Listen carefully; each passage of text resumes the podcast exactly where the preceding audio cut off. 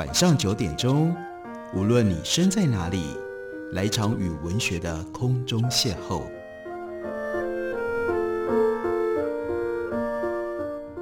杨照谈书，邀您一同遨游文学世界，认识古今中外的经典之作。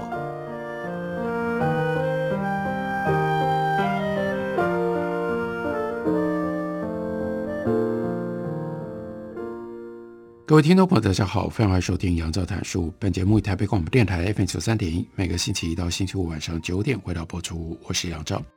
在今天的节目当中，要为大家介绍的是钟孟宏的《我不在这里，就在往那里的路上》。这本书是由圆点出版公司刚刚出版。大家所认识的钟孟宏，尤其是刚刚看到了金马奖的颁奖，你认识他是一个导演，是一个电影人，所以我们可以借由另外一种。媒介，那是文字，再加上平面的摄影，认识到钟孟宏的另外一面。在看完了《阳光普照》，看完了《瀑布》，我也很希望大家会愿意花一点点时间来看一下，或至少来听一下钟孟宏在他的散文里面如何回顾他的人生。既然他留给我们那么深刻的印象，是一位精彩的、有成就的导演，我们当然会期待。在他的书里面会讲到他跟电影的渊源，我们就来看一下这篇叫做《售票员》的文章吧。他会想国中的时候，每天搭公共汽车上下课，车到了潮州，屏东的潮州，他是南部屏东的小孩，会经过南国戏院。戏院的名字其实非常好，南国充满了一种亚热带的风情，还有。旺盛的生命力。每次公车经过戏院门口，挂在门口的大型电影看板上，丰胸美女，每一个都那么样的鲜活，那么有生命力，好像是东港镇刚捞起来的海鲜一样。其实车子还没有到南国戏院前，我就已经开始引颈期盼了。车子经过的时候，反倒是低下头，假装有心事的样子，似乎对于窗外的景色。毫不放在眼里，事实上，整个眼角已经转到快要抽筋了。车子一划过戏院前面，看到看板上那些发浪女子双唇微开的模样，当时真的想把耳朵靠过去，听听看这个女子到底想要跟我说什么。那是一个封闭的年代，周梦红描述的方式是：电视只有三台，党只有国民党，爱情只有琼瑶。周梦红接着回想。据我所记得，潮州有五家戏院，南国潮州、中山、东海，另外还有一家定位未明，主要是以脱衣舞为主。潮州是离我家最近，有电影院的小镇。一个周末下来，三个男生背着书包，在南国戏院的前一站下车。我们低着头，满怀着心事，先经过了一座教堂，然后上了桥。那是一条短短不到十公尺的桥。心里面就感觉到像跨海大桥一般的长，为什么会有这种感觉呢？因为走在桥上，心里面七上八下，很怕被认识的人看到。过了桥，马上就到南国戏院，那个时候要刻意的把书包的肩带拉到最长，就是一副坏学生的样子。到了戏院门口，躲到一个角落讨论谁去买票。剪刀石头布之后，所有的人把钱。交给输的那个人，那个人是钟孟宏。戏院前面有一个小广场，很多欧吉桑在那里聊天下棋，或者是坐在长板凳上面讲一些漫漫人生的心得。这个时候要去买票，头都不敢抬，直直的往售票口去。那段路是人生最重要的一段路，也是成长的不归路。到了售票口，把钱推进到那个小洞里。用才刚变声没多久的音调，低声地说：“三张学生票。”记得里面是一个浓妆艳抹、服装俏丽的欧巴桑。哎，如果他现在还在的话，应该年过八十了。欧巴桑抬头看，没有把他放在眼里，但是呢，也没有把钱收过去，是用台语说：“干你娘，你那干，你什么呗？”那个时候。心里很紧张，不知道该如何应对。转头看，两个同学避得远远的，做出一副不认识我的样子。这个时候害羞到不知道该如何是好。但是呢，售票员把钱抽去了，递来三张票，抬头看欧巴桑一眼，售票的欧巴桑露出奸笑的表情。眼神里面似乎透露出一种早秋的意味。这是秋，秋呢是台语而不是国语。形容词可以用来代表臭屁嚣张，动词呢就可以代表一种成长、早熟的意思。戏院里面的座位是木头椅子，跟一般正常的戏院没有两样。最大的不同是，这里的观众大部分都是老先生。因为他们好像都一直待在这里，在这里住了一辈子。戏院里面混合着复杂的味道，食物的味道、发霉的味道，甚至有尿骚味。等待的时刻令人紧张。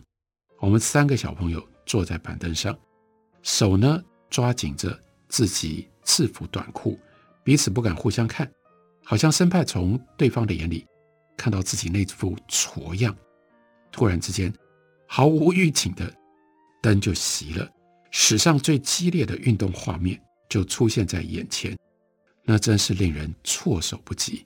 这是人生第一次 A 片的经验，竟然在毫无准备之下就这样开始了，没有片名，也没有剧情，来来回回十几分钟都是同样的东西，感觉上这叫做精彩集锦，然后很突然的，接下来更奇怪的现象，所有的画面都不见了。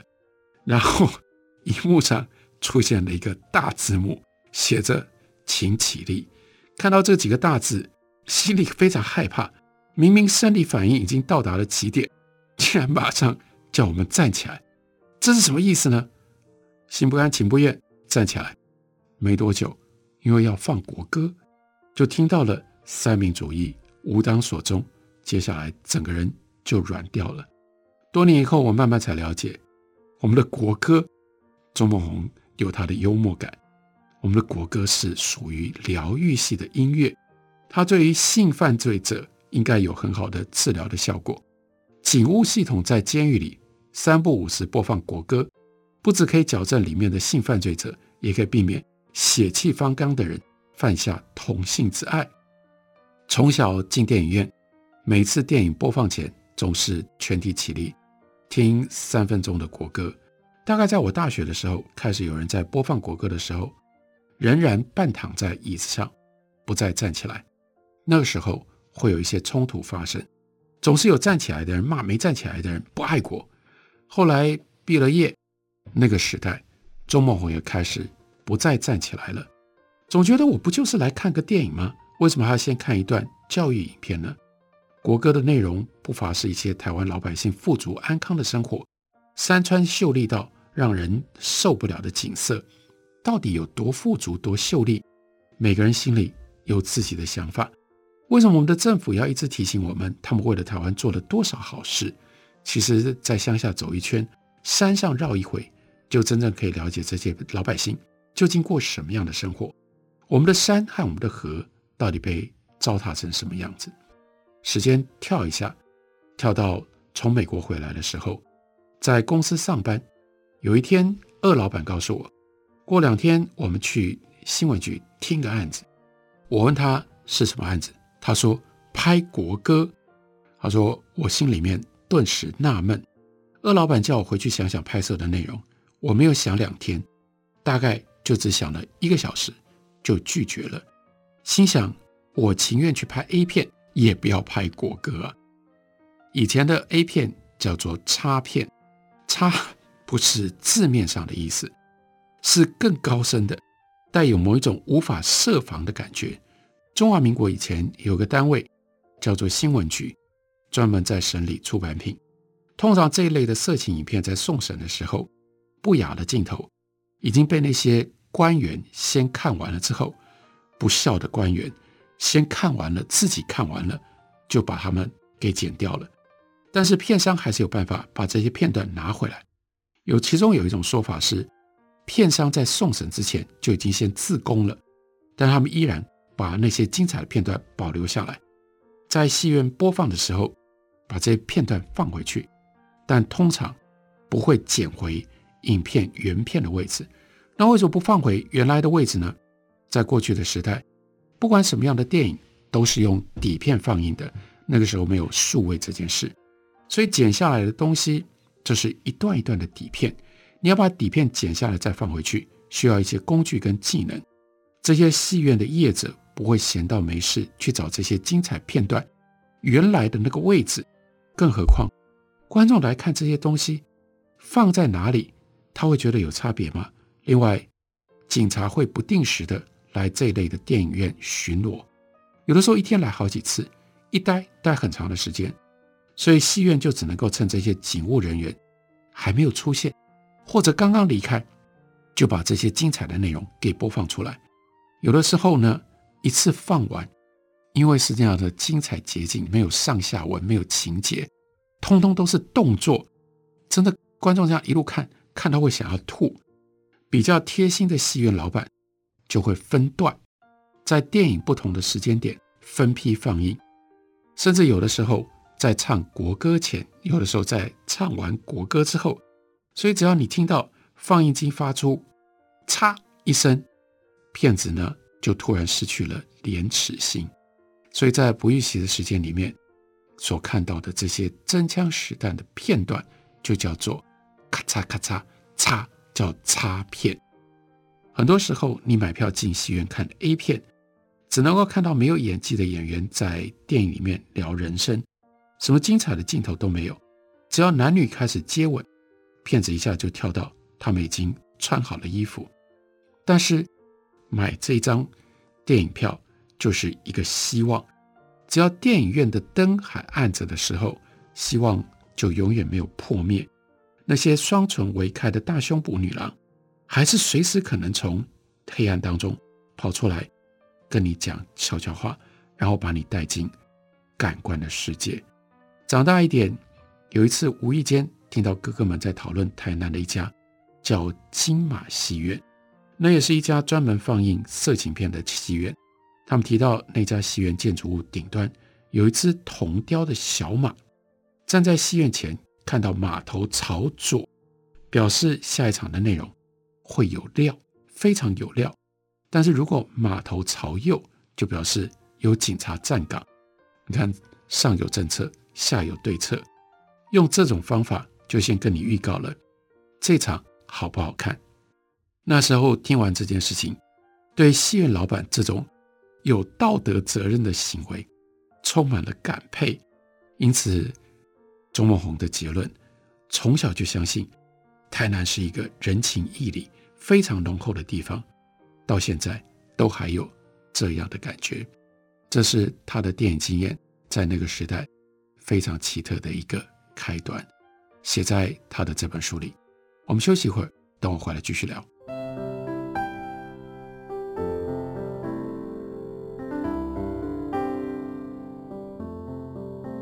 听见台北的声音，拥有颗热情的心，有爱与梦想的电台，台北广播 FM 九三点一。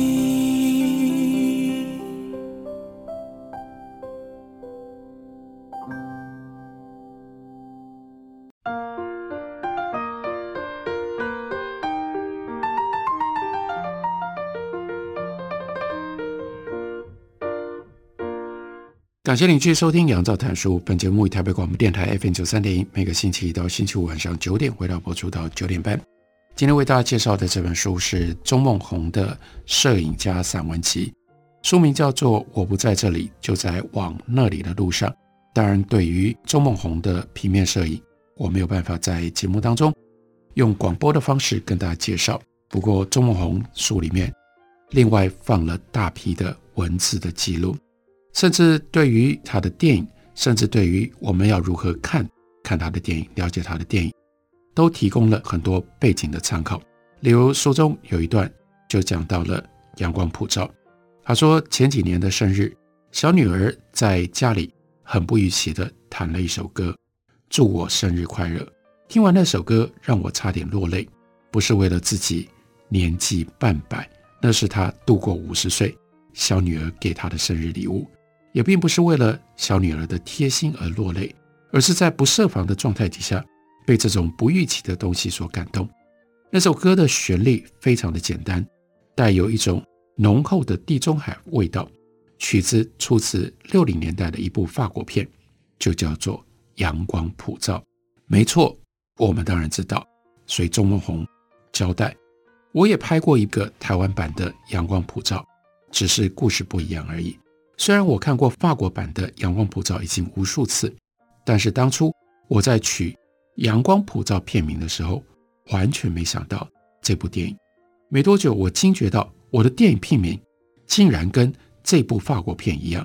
我很高兴，这个发现也算是对这部电影的致敬。法国版的《阳光普照》英文名字叫做《Purple Noon》，它是由法国导演雷尼克莱曼所执导的。克莱曼先生是我很喜欢的法国导演，之前他有一部作品《偷十字架的孩子》，我也很喜欢。《Purple Noon》电影里面出现了一个非常迷人的角色，是由亚兰德伦主演的雷普利先生。这部电影是亚兰德伦早期主演的电影，他在一九五七年的时候。初登场，短短的两三年，在一九六零年就借由这支电影建立起了他的声誉。我想应该也有听众朋友知道，亚兰德伦也就在今年二零二一年的时候去世，离开了人间。那一九六零年，亚兰德伦除了在《阳光普照》里担纲演出，他还在意大利导演维斯康提的《洛可兄弟》里做了另外一种表演形式的有力演出。亚兰德伦在《阳光普照》里。浑然天成地将雷普利的个性迷人地散发出来，时而沉默，时而冷酷，有的时候那些不知所以的微笑，让雷普利先生一直深留我心。后来亚兰德伦在梅尔维尔的电影里更加发扬光大，他把那种冷酷杀手孤绝的气质传达了出来。亚兰德伦在梅尔维尔的最后一部电影叫做《大黎明》，他所饰演的一个警察。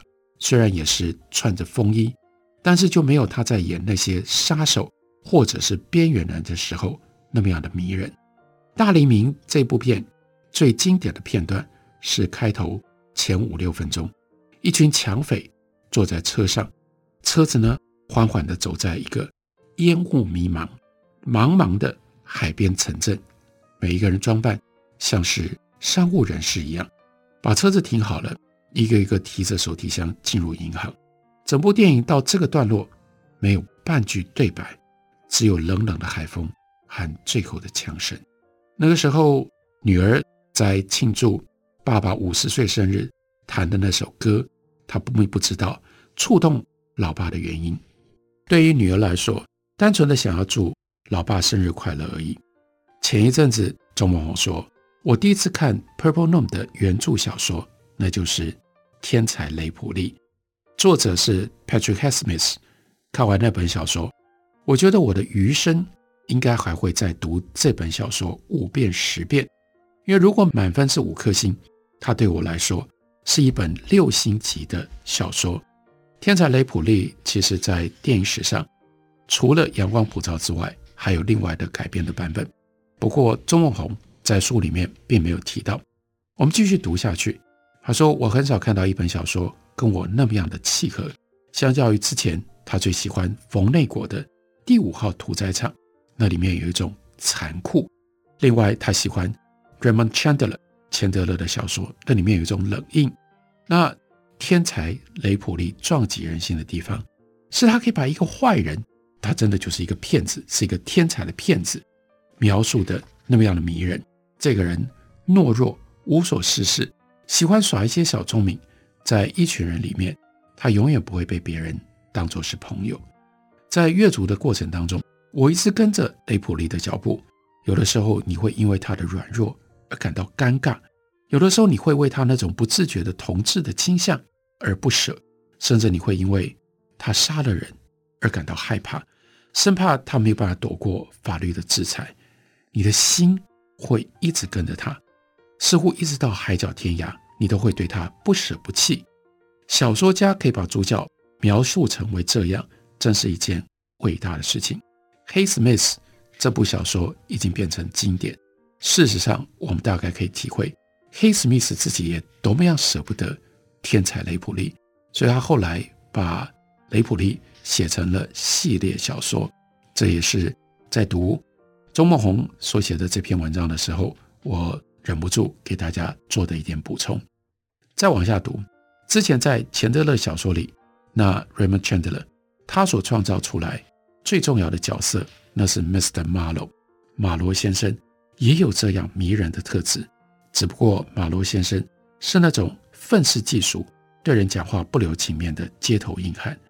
在小说里，雷普利最后躲过了法律制裁，但是在电影里，因为电影那个观众以及电影所要面对的社会评断，所以呢，他被罗织在法网当中。虽然这是某种程度的政治正确，但是完全不折损法国版的。阳光普照是一部好电影，为什么坏人在这些文学或者是电影作品里会被描述的那么样迷人呢？为什么他们身上大部分的罪恶竟然会让我们观众忽略，而被作者所塑造的角色所迷惑？其实，我觉得钟孟宏对这个问题的思考是：其实我觉得并不是我们被迷惑了，而是我们心中那个坏的特质被光荣化了。更精准的一点说，人性本恶。和荧幕上或小说里的人物找到了一个接触点，不知道是不是因为我个人特质的关系，我从来没有在梦中行善为乐。相反的，在梦里，我反而几次犯下了极大的罪行。最常梦到的是杀人，梦里面那种紧张或者是颤抖，就算梦醒的时候，仍然久久无法散去。或许这件事告诉我，对我这样的一个凡夫俗子来说。我只敢在梦里去当坏人，所以他说，我后来又火速找了 Patricia，他的小说，包括《火车怪客》，还有其他雷普利系列几本书。在《火车怪客》里，作者相当详尽地描述了一心一意想要杀害他的父亲，并且执迷于交换谋杀的这样一位纨绔子弟。Patricia 可以被归类为拜德的作家。他拜德的部分，是因为他执着于人心黑暗面的描述，而且义无反顾地勇往直前，往人心更黑暗的地方大步前进。其实读到这里，我们已经了解周孟宏为什么会拍出那样的电影，相当程度上是因为他读很多的小说。他不只是看电影，他有文字的想象力，他对于文字有他自己的习惯性的去认识、去了解、去深入。更进一步的，他就说，台湾近年来流行很多侦探小说，很多书看到一半，我就想把它丢到再也找不到的地方。大部分的作家执迷于凶手的解谜或者是犯罪的分析，你很难看到一本跟随着主角脚步一步一步走向故事核心的小说。大部分的情节走向是靠着一个人一张嘴把故事的谜底说出来。在我认为。这些坏人会做这些事情，绝对不是借由别人说说就算了。这些主角一定有他的脚步声、心跳声，或者是那些偏执、令人不解的言行。如果在小说里没有办法感受到这些的话，那算什么样好看的小说呢？那他认为好看的小说是什么呢？比如说，他喜欢 Steinbeck 的小说。刚开始看，先看的是《愤怒的葡萄》。故事的内容描述一个家庭离开风沙漫漫的故乡，到西部 California 寻找新生活。在一连串不堪的遭遇里，我们看到了人心良善的一面。某一种程度上，这部小说有一种正面励志的氛围。所以呢，接着又找其他 Steinbeck 的小说来看，甚至他的游记，甚至到最后看到了伊甸园之冬。这是。九百页的书，他就说：“我好像身上没有氧气瓶，却要潜到一百公尺的海底一样。”一连串的深呼吸之后，终于从第一页、第二页读到第八百四十四页，这是第五十五章最后一章。我停下来了，我不想知道这本小说是如何结束的。这本书的观看经验完全不同以往，小时候你会躲在棉被里看金庸小说，一册一册没完没了，看到连课都不想上。长大之后，你看到喜欢的小说，你会坐在椅子上，动容到无法自拔。但是《伊甸园东》这本书让钟孟宏来回不断地翻阅每一个字句、每一个段落，没日没夜地看，已经不再能够用动容这么简单的形容词来描述。从这本书里，你看到很多自己的过往，看到你的朋友，看到你的上一代。当然不是说我的上一代获得的朋友发生类似的故事。而是我尊敬的史坦贝克先生，他写出人类的一段历史，那段历史是人类很复杂的情感所交织而成的。整本书看到中间的时候，我甚至想着，如果我更早几年看过这本书的话，我的阳光普照会不会拍得更好？甚至再早十年看过这本书的话，我还会不会想拍电影呢？在看到第五十四章的时候。已经剩下不到十页的距离，就冲向终点。我决定放下这本书，我不想知道这本书最后的结果，就像我不想翻开自己的命运一样。我决定把它放在书架里最隐秘的地方。也许在未来某一次的相遇，搬家或者是整理书籍的时候，就在那匆匆的时间里，再把那最后的一章节完成。周梦红说。也是一样，让我们认真的好好听一下他所说的。在电影或小说里，常常作者都用非常犀利的角度来批判伪善，但是对于真的恶，反而带着一颗怜悯包容的心，或者用没有带着批判的字眼，平铺直叙的描述。科恩兄弟他们所拍的《显露物境》，就是描写那些恶人。好的小说家。常常在故事里让你迷失在善恶中间那模糊的地带。我也可以这样延伸的说，我相信钟孟宏他在拍他的电影，很多时候他就是想要把我们带到那样一种迷失在善恶中间模糊地带的感受，这才使得他的电影那么样的迷人，又有这么高的成就。这本书就是钟梦宏用文字。以及平面摄影作品所组成的，我不在这里，就在往那里的路上，介绍给大家，推荐给大家。感谢你的收听，明天同一时间我们再会。